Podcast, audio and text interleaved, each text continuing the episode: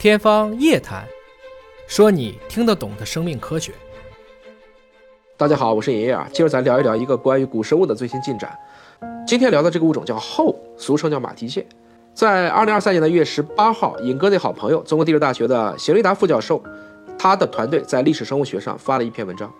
在鄂尔多斯盆地靠陕北的这一部分呢，发现了一个十分罕见的两亿年前的这个后，包括一些鱼类的遗迹化石。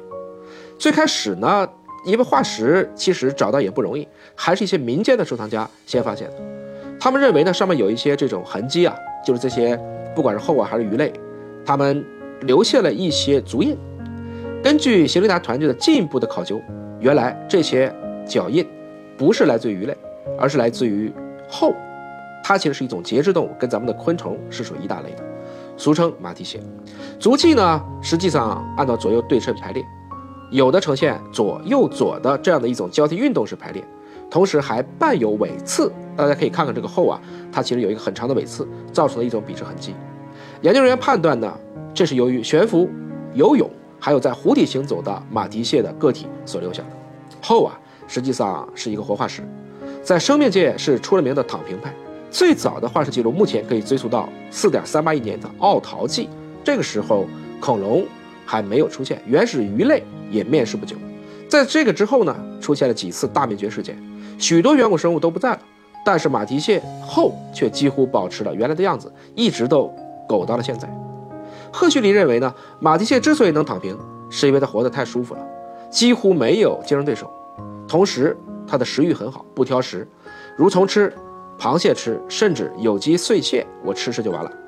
此外，它还有一个非常强大的免疫系统，一旦有细菌入侵，血液就能凝固。保护这些器官不受伤害。